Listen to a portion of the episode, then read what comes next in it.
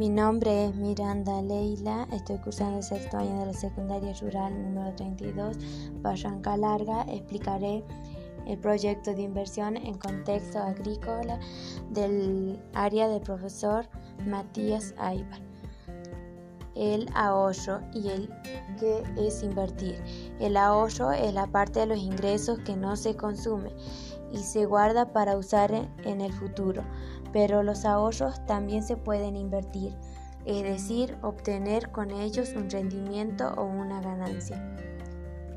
¿Qué es el ahorro y qué es la inversión? El ahorro es la parte de los ingresos que no se consume y se guarda para usar en el futuro.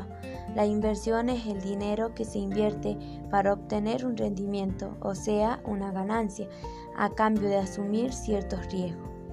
El rendimiento del ahorro es menor, ya que lo que se busca es seguridad. En la inversión se busca conseguir rendimientos más altos a cambio de asumir riesgos. Las metas financieras en el ahorro ayuda a lograr metas de corto plazo, permite disponer, disponer de un fondo de emergencias para atender imprevisto.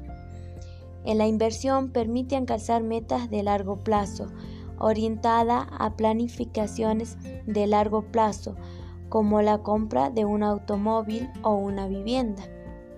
Los productos bancarios del ahorro, cuenta gratuita universal, caja de ahorro, caja de ahorro para adolescentes. En la inversión, plazo fijo tradicional, plazo fijo UVA, plazo fijo UVA más un precancelable. El ahorro, tanto como la inversión, nos sirven para las dificultades económicas que en algún momento podemos de llegar a tener, sin necesidad de endeudarse. Debemos de aprender a invertir y a ahorrar de la manera más adecuada y así obtener un rendimiento. Las cuentas bancarias para cumplir con una de las finalidades expresadas en su Carta Orgánica de la de promover el desarrollo económico con equidad social, el Banco Central de la República Argentina lleva adelante acciones dirigidas a facilitar la inclusión financiera. De este modo se busca fomentar que todas las personas puedan tener acceso a los productos y servicios financieros formales y para esto se pone especial énfasis en incluir a los sectores más vulnerables y tener en consideración factores relacionados con la perspectiva de género. Las cuentas bancarias es una herramienta que permite resolver actividades económicas como compras, pagos, transferencias de dinero, ahorros, financiación, entre otros. Los bancos ofrecen diferentes tipos de cuentas que se seleccionan según la necesidad de las personas o las empresas.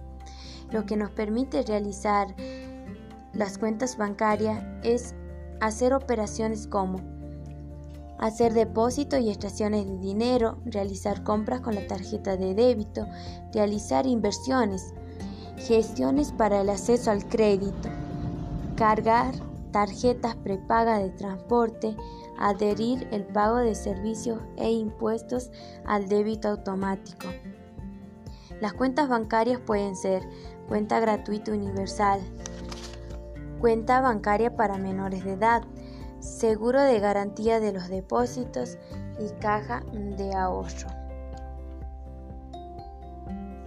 En la actualidad para poder ahorrar es muy difícil, ya que la situación económica cada vez es mayor y el dinero pierde valor.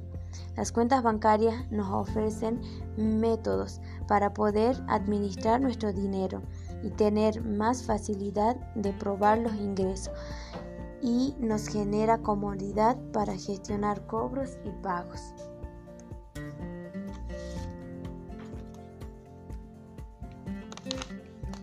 El sobreendeudamiento. Es una alerta cuando los ingresos y el patrimonio nos permiten responder a todas las deudas adquiridas, poniendo en riesgo los bienes personales, familiares o empresarios.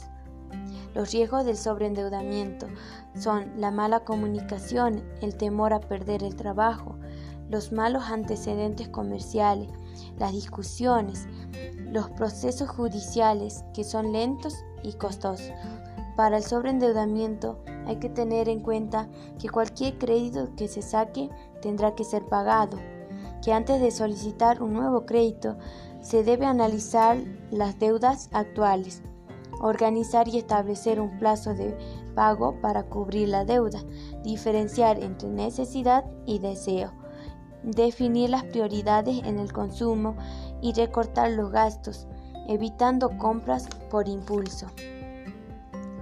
Antes de comprometerse a un crédito, se debe analizar si en efecto es posible cubrir los pagos en los tiempos fijados, considerando la puntualidad, evitando generar más interés de lo acordado.